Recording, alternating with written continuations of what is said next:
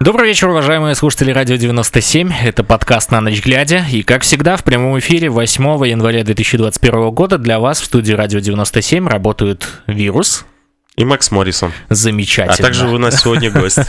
А также у нас сегодня есть гость, да. Э, у нас сегодня гость, его зовут э, Святослав Зайцев, он автор технологии IOHC, э, что в переводе означает Input, Output.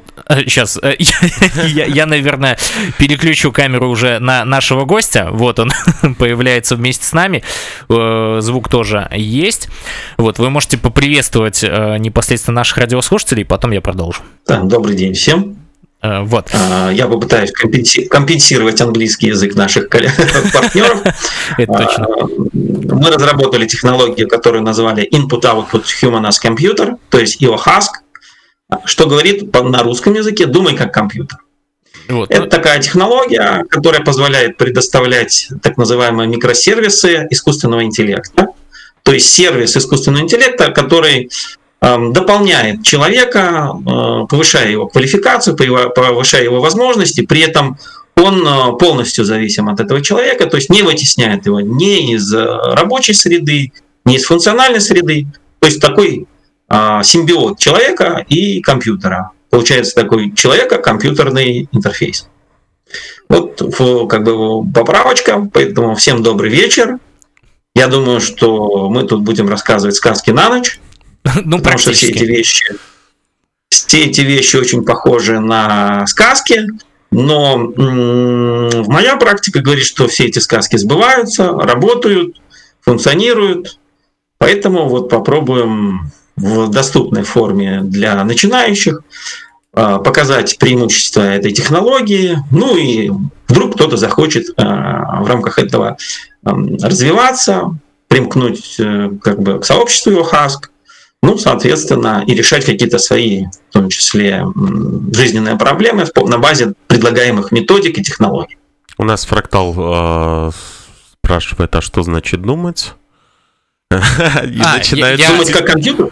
Да. Я, я, к сожалению, я, к сожалению, трохи слеповат, поэтому то, что написано, я не вижу это в принципе. Я, это, это, это, нет, поэтому зачитывайте, я буду отвечать.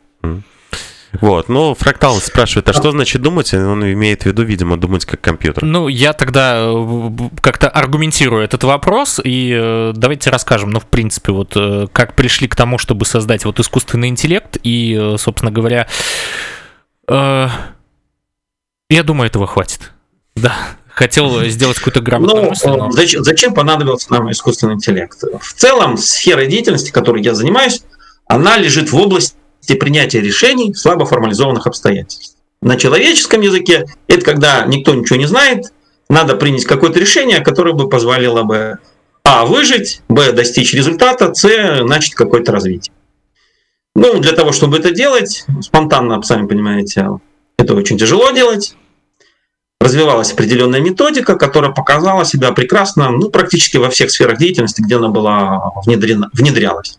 Это и в сфере экономической, и в сфере там, банковских операций, и в сфере управления космическими аппаратами, там, и в сфере там, ну, в разных военных сферах, то есть много где она применялась, и везде она давала, ну, скажем так, практически максимальный результат э, в результате применения. А что такое думать? Да, это ведь очень такой интересный вопрос на самом деле. А, как мы думаем? Вот кто-нибудь может объяснить? На самом деле а, у нас э, всего два механизма думания. Первый механизм – это квантовый механизм да, у нас в человеке. Он а, выглядит э, не думать, а видеть. Да? Очень многие люди видят то, о чем они думают. Вот э, большие математики, шахматисты и прочие, они видят решение, и в рамках этого решения они осуществляют там какую-то деятельность. Это так называемый квантовый механизм думания. А есть механизм думания такой же, как у компьютера. В чем он заключается? Это поиск решения с так называемым движением в ширину или в глубину. Ну, ну из пункта А в пункт Б. Да, предположим, у вас есть какая-то вот граф, назовем его картой, да, и в рамках этой карты вам нужно из пункта А попасть в пункт Б. Дальше вы, долго не думая, садитесь и решаете эту задачу. Вы либо ее видите, да, и просто э, говорите, а вот бежим по вот этой дорожке и вот сюда попадаем либо как компьютер начинаете вычислять. То есть что вы делаете? Вы ищете какой-то квадратик, который вас ведет к цели. Потом ищете следующий квадратик, следующий, следующий, следующий. И в конце концов находите маршрут, который является максимально а, оптимальным. Это называется так называемая логистическая оптимизация диэкстри. По сути, это тот механизм, который делает человек, когда пытается из пункта А попасть в пункт Б. Да? То есть вот э, мы сейчас вкратце проговорили э, такую фундаментальную вещь, что значит думать. Думать – это либо видеть, да, ваше решение – это квантовая вещь. А если вы пытаетесь вычислять, значит, вы не думаете, а ищете. Вот, собственно говоря, э, и весь так называемый искусственный интеллект, который есть на планете Земля. Я ответил на ваш вопрос? Ну да, вы ответили на наш вопрос. А чем э, ваш искусственный интеллект кардинально отличается от тех, которые сейчас представлены на данный момент, ну, вообще в мире? Ну, тема искусственного интеллекта, я же еще раз говорю, она глобальна, и основная ее проблема в том, что она не стандартизирована. Во-первых, никто не знает, что такое, не может дать э, понятие, ну, не дают понятия, что такое искусственный интеллект. А, пытаются искусственный интеллект а, делать э, по-разному. А, поэтому мы считаем искусственным интеллектом это систему, которая позволяет снять уровень неопределенности в окружающей среде до уровня принятия решения с положительным исходом. Вот что такое искусственный интеллект. Чем он отличается от других искусственных интеллектов? Во-первых, э, сейчас все делают искусственный интеллект, который э, работает по схеме компьютер как человек. Да? То есть направление деятельности, попытка подражать человеку в тех или иных э, действиях. С моей точки зрения, это такое тупиковое развитие. Да, оно дает какие-то там возможности и преимущества, но на текущий момент времени нет возможности устранить а, фундаментальный дефект такого подхода, который называется неопределенность. Да? А, мы же как раз идем по другой схеме, и мы разрабатываем искусственный интеллект кибернетического типа, который направлен на дополнение человека как квантового элемента представления реальности, так называемыми структурными элементами ну, управления, анализа и повышения квалификации. То есть это не совсем, точнее, ну как это, это принципиально другое направление, и в рамках этого направления ну, практически никто не работал до нас. Я бы назвал, Мы сейчас что... это разработали, и вот будем... Я бы назвал, что Еще это раз? просто другой подход. С другой стороны. Да, да, я с вами соглашусь полностью. Это именно наша инновация заключается в том, что мы зашли там не с головы в ноги, а, условно говоря, из ног в голову. Да? И на основании этого подхода вдруг получили очень а, большой синергетический эффект. Когда, а, скажем так, решения а, вот людей, которые пытаются делать там другим способом, выглядят, допустим, как фокус. Я там презентации читал, в рамках которой люди говорят, ну, понятно, что вы делаете фокус, а как нам его повторить? На что я говорю, вообще-то на самом деле это не фокус, это технология, соответственно, ее могут повторить любые представители, которые имеют определенное образование и навык. Поэтому давайте я как бы перейду к тому к фундаментальному объекту нашей технологии. Он крайне прост. Э, и он применим не только при взаимодействии человека с компьютером, но и между людьми. В частности, эта штука называется тур, то есть текущее состояние, управляющее воздействие, результат. А в чем ее суть? Том, что когда вы формируете какую-то коммуникацию, данные или что-то вам вот надо для взаимодействия либо с человеком, либо с компьютером, вы должны это представить э, вот именно в этой конструкции. То есть вначале вы делаете первое, вы говорите, из чего вы исходите текущее состояние описываете, потом вы говорите, к чему мы стремимся, тоже описываете, и потом говорите, как вы это собираетесь достигать. Вот эта конструкция, она является вот таким странным фокусом. Она векторизирует ваше представление и вашу подачу, с одной стороны, а с другой стороны оппоненту предоставляет огромный ну, а, инструментарий для анализа вашего, вашего посыла или вашей коммуникации. Поэтому такая штука позволяет, э, во-первых, избавиться от всяких разных манипуляций. Второе, такая штука полностью соответствует тому, как работает современный компьютер и позволяет на, ваш, на базе вашей коммуникации, ну если она оформлена там в тексте определенным образом, в конечном итоге написать программу. Да? Вот избавиться... А уже компьютер вашу программу ну вот избавиться от манипуляций, это хорошо бы было примен... применять э, с точки зрения нашего протеста, потому что со всех сторон пытаются людьми манипули... манипулировать, начиная Абсолютно от согласен, да. государственной пропаганды, заканчивая там э, нечистыми на руку людьми. Ну, что касается протеста, то я думаю, мы еще к этому вернемся, а пока что интересно послушать дальше как работает технология? Ну, тогда, тогда я как бы закончу тут. Когда вы сформировали такую штуку, то а, если у вас есть э, ваш помощник персональный, то в результате вы можете э, первое, что сделать, проверить, является ли ваша коммуникация исполнимой программой. Да? Mm-hmm. То есть может ли она быть исполнена компьютером. Если она может быть исполнена компьютером, то первое, что она гарантирует, это достижимость. Да? То есть то, что вы написали, на данный момент времени кибернетическим интеллектом достижимо и, соответственно, подлежит рассмотрению. То есть в ней уже нет манипуляций, да? Понимаете? Нет манипуляций, недостижимости. Угу. Таким образом, э, ну, вот вам первый как бы уровень фильтра. Потом компьютер может вашу коммуникацию проверить на оптимальность, да. Потом э, уже на, конеч, ну, на конечную реализуемость в рамках каких-то уже там а, как, каких-то ну, окончательно исполняемых условий.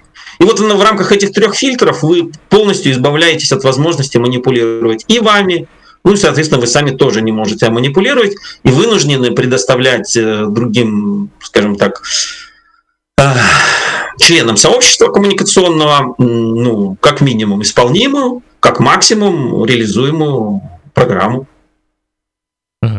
Тогда вернемся к нашей повестке. В плане, вот мы каждый день говорим, э, ну, понятное дело, о Беларуси, потому что мы белорусское радио, и э, то, что я сейчас вижу, ну, э, вот из этого предисловия, я думаю, что будет исходить наш вопрос. И, э, ну, как бы многие уже догадались по непосредственно э, заголовку этого, э, этой прямой трансляции на YouTube, собственно говоря, как будет формироваться дальше вопрос, но я здесь немножко сделаю такую подводку.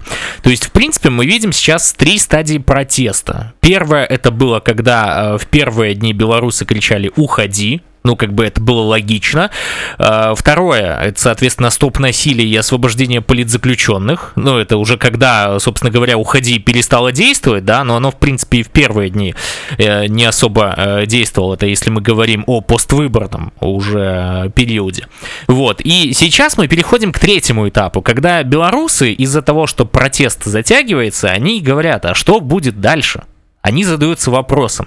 И это логично, э, опять же, в рамках того, что э, мы видим, что, э, как бы, ну, мы недавно проводили, вот, по-моему, это даже вы делали этот опрос, и мы, собственно говоря, его э, репостили. Это там, где чего мы ждем от белорусов, то есть, ну, точнее, э, чего мы ждем от протеста, дальнейшего развития. То есть это просто Лукашенко уходи, либо это э, непосредственно консолидация общества и работающая конституция. Вот. И тогда мы поняли, что люди до сих пор думают еще насчет того, что Лукашенко уходи. Хотя есть и какой-то процент здравомыслящих людей, которые считают, что ну, нам нужна все-таки консолидация общества. Так вот, у меня тогда такой вопрос. Как можно вот эту вот э, систему вашу, вашу технологию искусственного интеллекта, соответственно, эм, использовать в данной ситуации? То есть, как можно ответить на вопрос, точнее, какую нужно сделать программу для того, чтобы узнать, что будет дальше, и что будет дальше это вот, кстати, тоже интересно, что отвечает программа.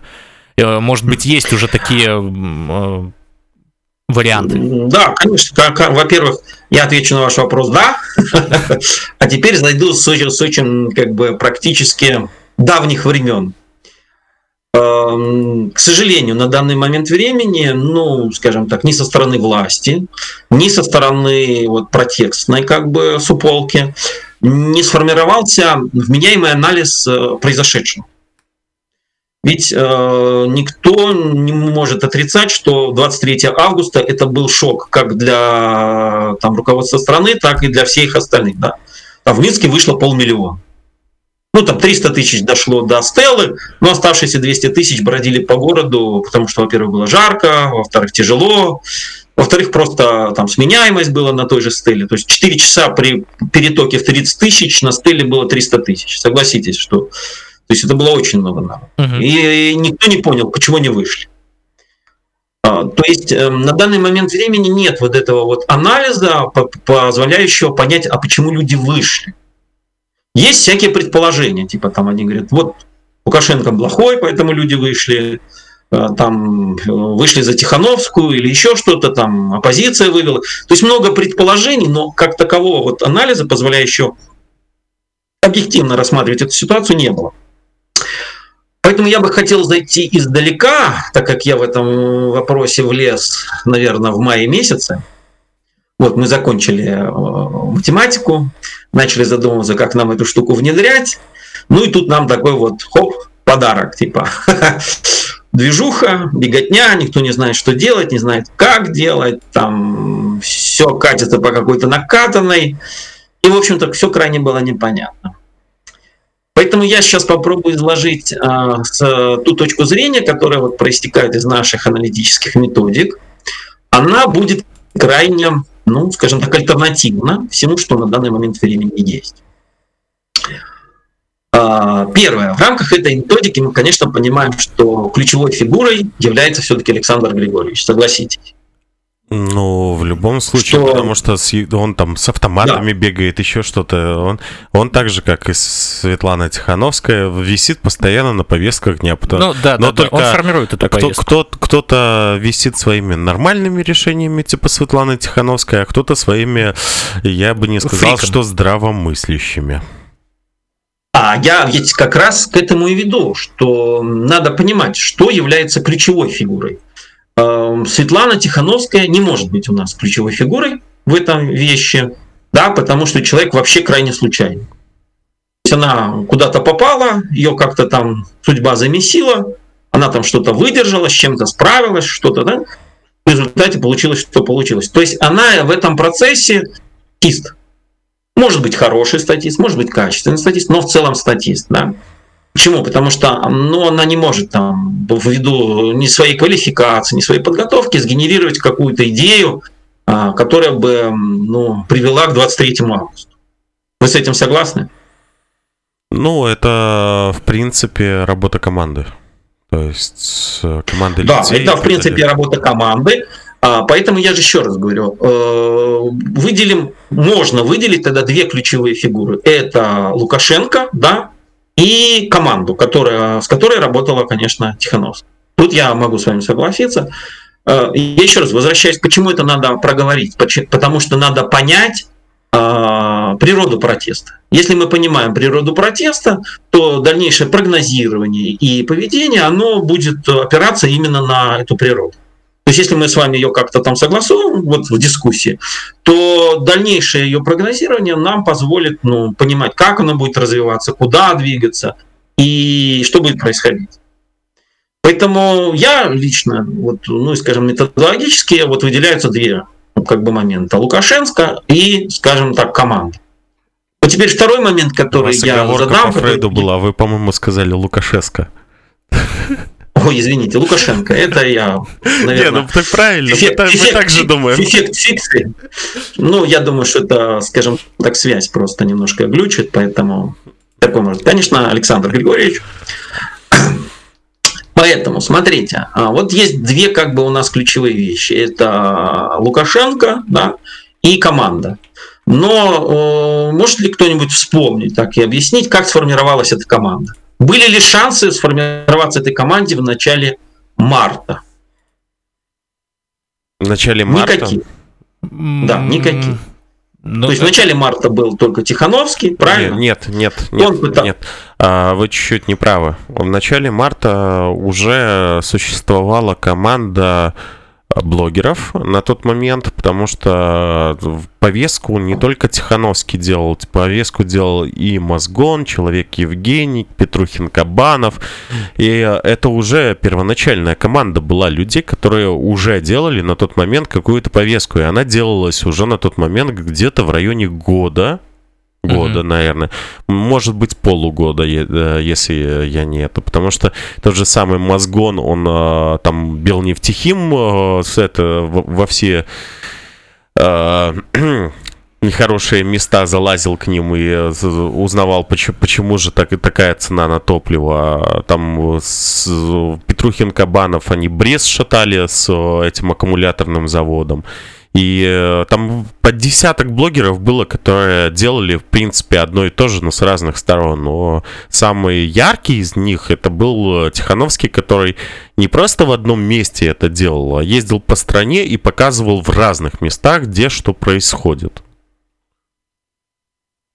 Ну, я соглашусь с вами, да, что, конечно, Тихановский был не один, была определенная среда, в которой он выделялся как, э, ну, скажем так, наиболее активный и наиболее, скажем так, э, просматриваемый. Но мы, еще раз говорю, мы ищем какие-то ключевые моменты. Если вы считаете, что нужно расширить эту модель до э, группы блогеров, давайте ее расширим. Она не поменяет то, о чем я хочу вам сообщить, скажем так. То есть таким образом у нас тут был Лукашенко и группа блогеров, да, в которой там Тихановский попытался заявиться и куда-то двигаться. При этом очень важно понять э, такой, ну, как бы сказать, кардинальный момент, такой кардинальный момент, э, почему Лукашенко ну, дал добро на выдвижение вот этой группы товарищей, э, ну, скажем так, на политические какие-то составляющие. Ну, потому Можете мне ответить? Uh, нет. Я могу ответить, потому что он, в принципе... Ну, давайте их... попробуем, давайте попробуем, потому что, еще раз, ваше предложение, потом мое предложение, потом посмотрим, какое да, это больше людям понравится. Это и есть диалог. А, потому что, в принципе, он попытался Э, как бы убрать с повестки э, дня вот это вот э, всех блогеров и все, все остальное. То есть он Тихановского закрыл, всем, всех остальных там, кого на сутки кого там припугнул, там то же самое Я, Володя я предполагаю, Москва, что этот вопрос 15... был немного в другом. Что? Вопрос касался Нет. именно того... Почему их допустили? Так да, я же да, говорю, да. почему их допустили. Их не допустили. Их никого не допустили. Их всех ну, посадили. Да, я, смотрите, я услышал вашу позицию, я попытаюсь обосновать свою Это... точку зрения, ну, почему ну... я считаю, что Лукашенко допустил этих, ну, эту группу товарищей к, скажем так, к медийным ресурсам, к эфирам и всем остальному. Дело в том, что 35% экономики Беларуси завязано на Евросоюз. А Евросоюз имеет ну, такую как бы болевую точку, хилесову пяту, которая называется э, права человека. Это да. Соответственно, чем меньше прав человека в стране, тем сложнее бизнесу, неважно какому частному или государственному, пробиваться на европейские рынки и там что-то там продавать, что-то покупать, что-то поставлять. Поэтому как раз вот эта потребность работать с западными рынками и привела к тому, что команда Лукашенко, ну давайте он же не один там все-таки, команда Лукашенко какой-то период времени э, занималась тем, что э, вообще не препятствовала ну, вот этим расследованиям, вот этим поездкам. Она их пыталась контролировать, но по сути не препятствовала. То есть не было, как сейчас, да, там приходят к тебе домой, а потом ты вдруг оказываешься, рассказываешь, какой ты красивый, какой он красивый, как все прекрасно в жизни, хотя еще вчера имел другую точку зрения. Вот, Но ну, поэтому думаю, что поймите, они могли просто недооценивать. Недооценивать. Еще вот, раз? Они могли просто недооценивать э, то, то, что происходило. Возможно, они могли и недооценивать, возможно, намеренно не делали, да? То есть много факторов возможно, но мы пытаемся найти причину, да, почему они, почему они недооценивают, то есть зачем недооценивают. А как раз основной причиной недооценки является то, что у нас достаточно крупные отношения там все-таки уже с Европой, в рамках которой ну, 35% экономики э, зависит от Европы точно. Да? А вот этот вот момент, права человека, журналисты, возможность там что-то там делать, они, ну, собственно говоря, Европа этого требует. Да? И если не выполнять этих условий, ну, они, соответственно, ужесточают. Там со своей стороны условия, ну, соответственно, просто идут экономические потери. Поэтому команда, может быть, и недооценивала, может, недооценивала возможности контролировать ситуацию, может, еще что-то. Но вот исходя из вот этого фактора, они просто допустили ситуацию, при которой, во-первых, э, появилась эта группа блогеров, во-вторых, Тихановский э, по какой-то причине взял да и, да и заявился. Да?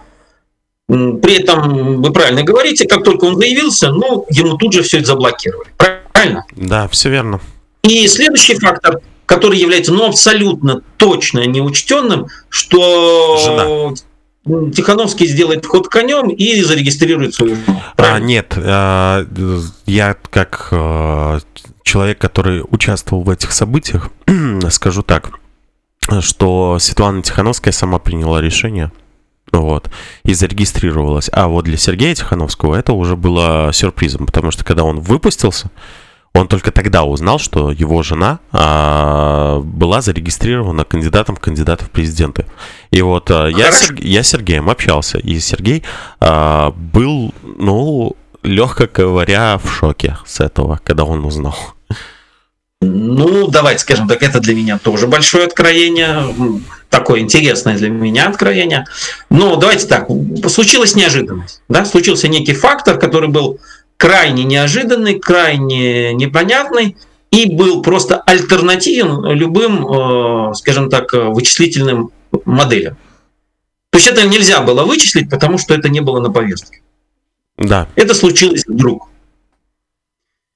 То есть э, к чему я вам веду? Что вот эта вот потребность э, работать с Евросоюзом вдруг породила неопределенность, и альтернативность э, происходящего. То есть никто не предполагал, вдруг что-то появилось, и вот, э, ну вот оно вот такое. И как раз э, к чему я говорю, что Лукашенко просто допустил какую-то ситуацию, а эта ситуация развернулась абсолютно неконтролируемым образом и э, повернулась, ну, так, как она повернулась. О чем это говорит? Знаете? О чем? как раз говорит о том, о чем вы пытаетесь сказать. Команда Лукашенко недооценила. Да? Ну да. Команда происходящее. недооценила. А кто может недооценить происходящее? А, некомпетентные люди. Правильно. То есть это говорит о том, что в команде присутствует, ну, как бы там, некая ситуация, которую можно назвать э, некомпетентность. И она начала проявляться вот в этот момент времени. Видя эту некомпетентность, то есть эта некомпетентность это крайняя слабость, это то есть невозможность учесть все, особенно случайные факторы, особенно внезапные факторы. Э, видя эту некомпетентность, э, как мне кажется, тут предположение, но еще два персонажа э, решили воспользоваться этой некомпетентностью. Это Цепкала и это Бабарик. Согласны? Ну, с Бабарикой Частично. полностью согласен. А, ты в этом плане, я да. про другое. Я, я думал э, про то, что он, в принципе, э, изначально готовился к тому, что он, ну, он будет. Бабарика подготовили к тому, что он будет. А вопрос э, с Цепкала, тут он неоднозначный, потому что как бы я знаю Цепкала лично, да, то есть э, я уже с ним познакомился после предвыборной кампании, потому что когда я уехал в Украину, я помогал э, его фонду, ну, Цепкала. Вот. Mm-hmm. И э, я с ним общался, но там не, неоднозначно. Я не могу сказать, э, что оно есть так. Потому что э, фактически там, э, допустим, когда кричали, что э, Цепкала там пророссийский, да, я э, это как его, окей, хорошо, кричат, Цепкала пророссийский, Россия его по, подает в межнациональный розыск, розыск, его в аэропорту задерживают, а, не дают ему сесть на самолет, он летает на самолет позже, потому что для Интерпола они не смогли предоставить дать а, достаточных доказательств, что его надо задержать. И там вообще, э, ну, то есть после этого, э, как бы, версия с э, пророссийским Цепкало, она развалилась, как, я не знаю, как карточный домик. Но это, во всяком случае, для меня. Я не говорю, что это... Ну, мы, мы, же, мы же сейчас не обсуждаем там самого Цепкала, его позицию. Нет, так... Мы обсуждаем такой момент, что в определенный момент, да, вот когда, ну, люди же занимаются там аналитикой, там и всем остальным, особенно те, кто пытаются какие-то политические проекты, они видят, что команда Лукашенко дает слабину. Она просто дает слабину такую, ну, явную, аналитическую, деятельную и прочее.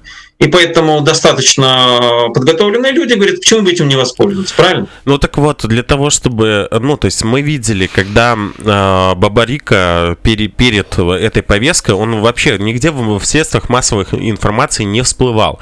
Перед этим да. э, за полгода он где-то начал появляться в всяких статьях и во всем остальном. То есть, что понятно, готовился, готовился, вкидывал деньги на свою предвыборную кампанию, которая еще не началась. И это было э, задолго до э, того, пока началась эта предвыборная кампания. Цыпкала я вижу наоборот. То есть он появился точно только тогда, когда, блин, по сути это... То есть там подготовки, ну, сильной не было. Если брать а, у Бабарика в действительности сильная команда была, много чего проплачено, много где писали про него, потому что, ну, то есть реально держали на повестке и до сих пор держат его на, поверс... на повестке. Вот. У Цепкала с подготовкой как-то не так было. Ну, я еще раз говорю, то, о чем говорите, вы не исключает того фактора, что возможно, у Бабарики просчитали значительно раньше слабость, э, скажем так, текущей команды Лукашенко. И в конечном итоге просто этим воспользовались, понимаете? Я не уверен, что люди, которые понимают принципы управления э, команды Лукашенко, ну, просто так согласились бы идти с ним на выборы. То есть это нужно было какое-то очень глубокое понимание, да, что у тебя есть шанс, и этот шанс ну, не абсолютно призрачный. Я же не считаю, что а, тот же Бабарик и тот же Цыпкал абсолютно люди, ну, как это там, нездоровые. Но они взяли и решили этим шансом воспользоваться. Согласны? Ну, конечно. Да. И э, тут вот нужно э, очень четко понимать следующий момент, когда вот вошел, в, в начале вошел там вот, э, Сергей с, со Светланой, потом вошел Цыпкало, но потом уже зашел Бабарика. Да? То есть, когда зашел э, Цыпкало, ну, мягко выражаясь, вот в моих кругах, там вокруг меня все так сказали, о, будет не скучно, да, да такая фраза была. Потому что когда заходил Сергей, ну, все говорят, ну, они обычных своих 7% там наберут, как обычно. А там, в этом их, они 4. очень сильно заблуждались, потому что, ну, ну реально заблуждались. Ну, я же не говорю, смотрите, заблуждались мы, все. Мы к сожалению, смотрите, мы, к сожалению, не имеем ни реальной статистики, поэтому в этом случае мы оперируем предположениями, да? Вы предположение своими, я говорю, какое предположение было вот в моей среде, да? Я потом объясню дальше некоторые моменты. И поясню кое-что тоже. Поэтому я, я пытаюсь привести к определенной мысли. Поэтому вот когда случились вот эти два фактора, вначале зашел Цыпкало, то есть народ очень сильно так а, задался вопросом, что это случилось. А потом, когда зашел Бабарика, все поняли, что случилось нечто. Вот. И, а что случилось нечто, никто не понял. То есть я, вот про, лично я, допустим, про а, то, что команда у Лукашенко ну, имеет какие-то фундаментальные дефекты по там, аналитике, по управлению, по всему остальному, ну, скажем так, окончательно понял, ну, там, 9 августа. Да. Ну, До 9 августа это было непонятно, ну, это выглядело как некоторая, скажем так, продуманная игра, там, только 50 но 9 августа стало окончательно понятно, что это просто колоссальнейшая деградация управленческих элементов, э, элементов прогнозирования, элементов там, аналитики, пиара, всего остального. То есть это череда просто как это, откровенных провалов. Ну, видите, вы с этим не а, были и... связаны, потому что у нас, допустим, мы это видели еще заранее, потому что мы, когда собирали подписи, нас пытались там а, всячески а, задавить, придушить, не давать собрать подписи, сдать подписи. Нам там людей забирали просто так, и это было видно, что у них так такая, такой уже беспредел творится, что мама моя. А ну, единственный самый большой изъян, который есть у Александра Григорьевича, это один. Это ложь. Он просто постоянно лжет. Топ. Тут давайте смотрите, мы э, работаем в технологии ОХАСК, и мы пока пытаемся сформировать базис. Да? На какой мы там вопрос пытаемся ответить? Что случилось и что будет, правильно? Да. Ну да. Мы сейчас пытаемся сформировать некий базис с точки зрения того, что же случилось. Да? Да. Поэтому все, что я говорю, э, и то, что говорите вы, это не противоречит одно, одно другому. Да? То есть мы все равно находимся в одном базисе. Э, кто-то раньше, кто-то позже, кто-то может правильно, кто-то может неправильно. Я могу объяснить, почему вы не правы. Да? Но это в данном случае не имеет отношения к теме вопроса. Там, запишите куда-нибудь, я потом объясню, в чем ваша ошибка. Без проблем, пометим. А, Она в данном случае не, не выходит за рамки того, в чем я говорю. То есть случилось следующее, да? Эм, общество, неважно каким образом, вначале там Тихановский, потом Цепкало, потом Бабарика, э, причем хотел бы отметить, что 19 числа вышли за Бабарику, а там э, какого там 2 или 9 мая не вышли за Тихановского, ну это отдельные вопросы там к вопросу искажений. Но суть заключается в следующем, что в определенный момент времени общество как таковое поняло, что те механизмы управления, которые построены на предоставлении недостоверной информации, ну, то есть, как вы говорите, врет, да? Нет, это не врет, это называется предоставление недостоверной информации. Ну, это Они настолько... ложь. Простонародье ложь. Ну, ложь, да. Ну, Да, просто принципе, даже ложь. на ка- языке компью- компьютерном это false. False, да. То есть пошли, я это называю косяки. То есть управленческая структура начала косячить так, как она не косячила никогда. Причем эти косяки, они были э, командой э, пиарщиков, попыткой их представить как фичи. Да? Знаете, у нас нет багов, у нас фичи. Вот, то есть это типа такие особенности нашего управления, зато страна процветает. Но как вы не пытаетесь э, баг представить как фичу, если он ключевой, да, то есть он ну, давит на что-то, ну, например, на сознание, там, на восприятие, там, ну, людям там, условно говоря, знаете, как это, э, основная правильная, как, бы, мне один представитель высказал следующую фразу, говорит, меня покоробило, когда народного труда, э, трубадура вязали какие-то шестерки по команде проститутки. Да? Говорит, мне было как-то всегда пофиг на все это, но когда офицерами стали командовать проститутки, да, с целью там что-то сотворить с народным трубадуром, я понял, что это как это, дна нет, да, там болото, и в нем что-то что булькает. И он сказал, что ну, из, из этого болота мы явно не выберемся.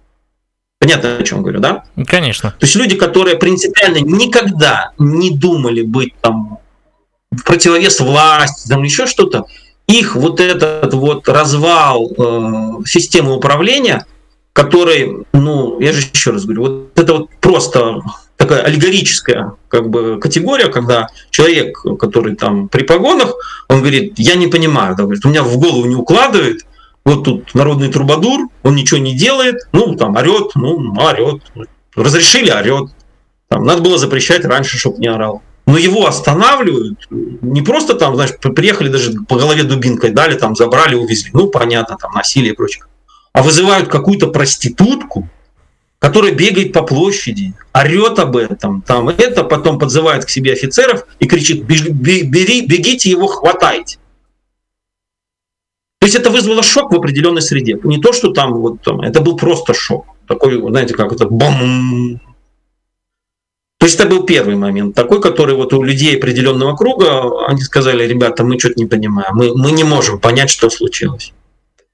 А раз мы не можем понять, что случилось, значит, ну, у нас меняется картина мира, соответственно, мы занимаем другую позицию. Второй момент, который во всем этом, показывающий просто вопиющую некомпетентность, да, это не некомпетентность, это болото, в котором что-то булькает, и туда что ни кинь, оно там утопает. Это работа вот этими с цепочками солидарности ОМОНа. Люди, которые, ну, люди, модели, они полностью показывали, что идет так называемое снятие блоков. С населения снимались блоки по э, непротиводействию милиции. Ну, у нас законопослушное население, согласитесь. У нас люди ходят на красный, вернее, ходят на зеленый свет, ездят по талончикам, там, ну, стараются, по крайней мере.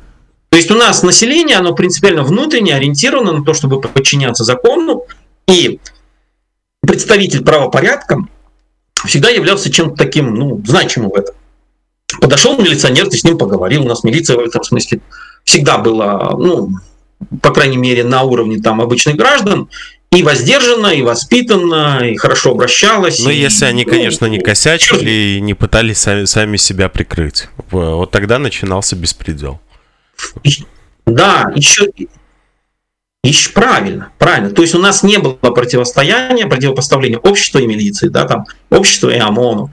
Там то, что бегала бы ЧБшная позиция, ну, это представлялось как противостояние, противостояние маргиналов и там защитников Отечества. Ну, и это воспринималось обществом так. Это нельзя отрицать. А тут эти блоки начали снимать, сниматься.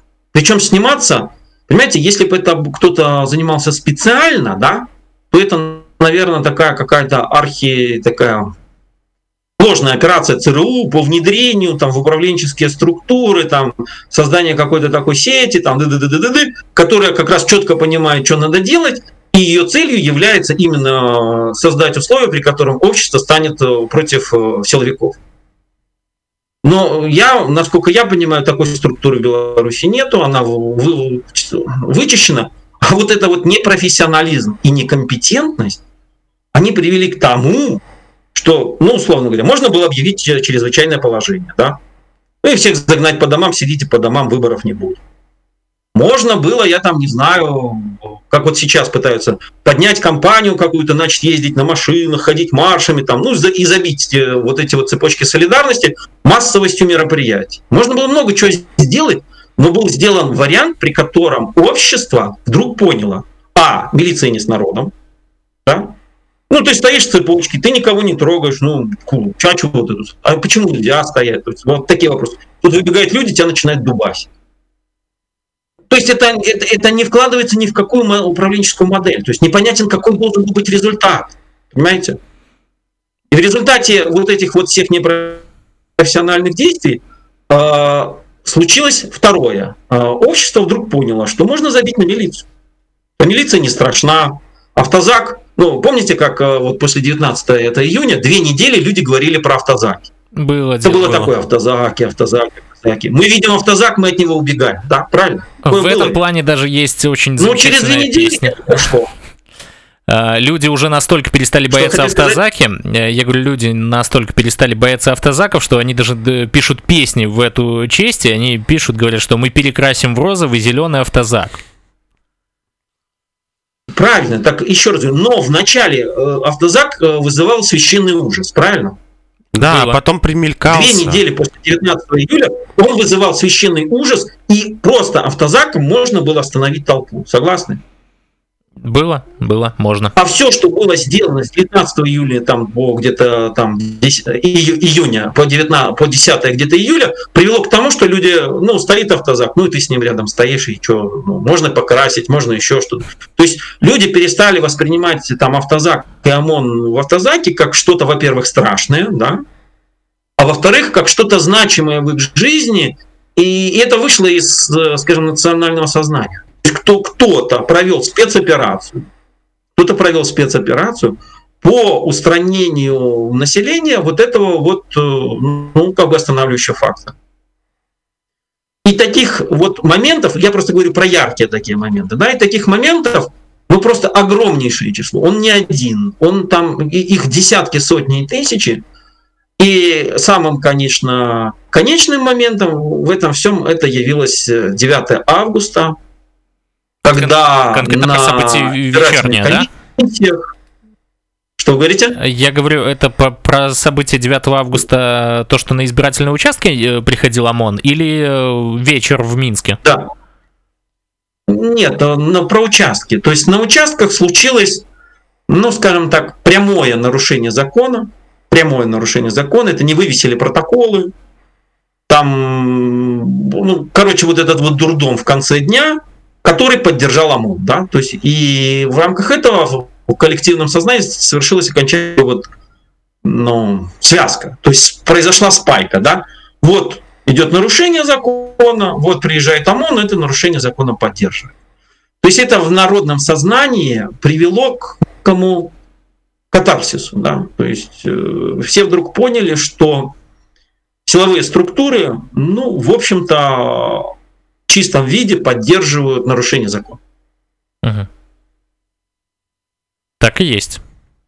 К чему я это веду?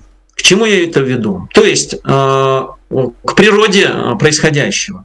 Природа происходящего кроется в том, что первое, это все-таки такая болотная, назовем так, некомпетентность э, текущей управляющей структуры.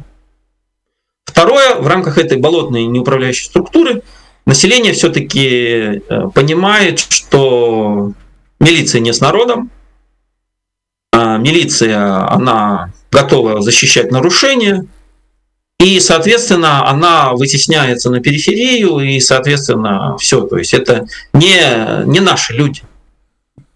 Это можно как угодно дальше пиарить, как это, но кто-то подходит и говорит, вот э, что вы делали 9 августа? Я разгонял там митингующих, потому что они хотели увидеть протокол. Все. То есть вы, не можете предоставить никакого фактажа, да, что вы не нарушали закон. А вы, нарушивший закон, требуете от меня, чтобы я тоже какой-то закон выполнял. То есть это такая конфликтная ситуация, которая никуда не может уйти, она не может уйти по природе своей, потому что нарушители закона каждый день требуют от тебя выполнения закона. Это ну, возможно, в обществе, где, конечно, свободная воля человека полностью подавлена, ну, то есть либо феодализм, либо рабовладение, где феодал может нарушать закон, потому что ну, он феодал от Бога. Если же есть какая-то хоть отсылка к Конституции и всему остальному, то человек, который пытается хоть как-то там, читать закон или еще что, попадает в эту вот структурную ловушку, и он из нее не может выбраться логически. То есть вот человек нарушил, вот он от меня требует исполнения. Что мне делать? Так? Сразу стоит вопрос, что мне делать, куда подать заявление? А, подать заявление некуда. Что мне делать? И это вообще ведет к психопатии. Понимаете? Тут, э, То есть, а дальнейшее еще раз? Э, я просто к тому, что у нас остается буквально 6 минут нашего эфирного времени, вот. И э, вопрос начинался с того, э, что, собственно говоря, будет дальше. Э, я думаю, что а этот вот если... вопрос... Так. Смотрите, а если мы понимаем, что, в общем-то, 9 э, августа мы, ну, не мы, не Некста, не, не спецслужбы, и все остальные в обществе породили определенную психопатическую состояние, а, которое в обществе ну, упирается в то, как устроена структура управления. Да? И мы получаем такой как бы патовую ситуацию. Структура управления не хочет меняться, да, а вот эта психопатия в обществе не может быть убрана. И, соответственно, ну, математические модели говорят, что дальнейшее развитие только деградация. Потому что общество будет деградировать, оно будет дальше углубляться в эту психопатию, а властные структуры не будут ни совершенствоваться, ни развиваться, потому что у них уровень, скажем, тоже деградации дошел до некой а, точки невозврата. Соответственно, к сожалению, это говорит о очень большой вероятности а, потери Беларуси как государства. То есть прогноз крайне негативный с точки зрения государственности Беларуси. Соответственно, дальше стоит вопрос, кто будет брать управление. Это либо структуры из ЕС, либо структуры из России. Ну, а это уже там тема отдельного разговора. Ну, на самом деле интересно было, в плане того, что многие даже, я думаю, вот кто э, пишет нам в чате, они прорефлексировали, да, поностальгировали, вспомнили эти времена, когда все действительно вот так вот развивалось, потому что это ближайшие полгода, но ощущение, как будто это было в, вот, в каком-то далеком будущем. Не знаю, ну вот мне, по крайней мере, так кажется. Я, я не знаю, вот я не могу к тебе в голову, Юрус, залезть, поэтому я, я не могу сказать, что ты думаешь по этому поводу. Я, я всегда говорю только одно. Только когда объединимся, тогда что-то сделаем. Вот. А для того, чтобы объединиться, надо первоначально перестать друг другу врать. И вот когда вот это вот закончится ложь, вот тогда люди смогут друг с другом объединиться, потому что им, ну, то есть э, будет меньше точек, э, скажем так, э, этих конфликтов друг с другом, потому что в основном конфликты на лжи рождаются. Вот. Когда все полностью вот эти вот ситуации откроются, и уже не, друг, друг от друга не надо будет людям скрывать, ну, что и как происходит, и реальное положение дел, только тогда люди смогут взять и одним вот, э, кулаком выступить против вот этой вот власти. А пока каждый тянет сам на себя одеяло, пока там есть э, с одной стороны один э, какой-то политик, с другой стороны другой политик, потом третий политик, четвертый, пятый, шестой, пока вот эти вот все э, создаются координационный совет правление, координационный совет, заправление, выправление и так далее и тому подобное. И чем больше вот этих вот структур создается, вместо того, чтобы объединиться в одну – вот, э, вот это как раз и раскалывает все протесты. Потому что вот это вот все уже давно должно было быть э, соединено в одно. Все диаспоры тоже должны были ну, быть соединены в одну. Для того, чтобы ударить одним кулаком. А то, что сейчас творится на данный момент, это вот это вот разобщение. И разобщение это идет первоначально от того, что они первоначально начали делать. Потому что каждый начал сам на себя тянуть одеяло. Вот. И сейчас на дан... И а, в некоторых структурах там пришли люди, которые, блин, всех повыгоняли, тех, которые там всеми этими делами первоначально занимались и сказали, здесь будем рулить мы. И вот сейчас, на данный момент, все вот это, ну, то есть именно происходит просто из обычной банальной лжи. Все. Это то, как я вижу эту ситуацию. Ну, я могу с вами в целом согласиться, да.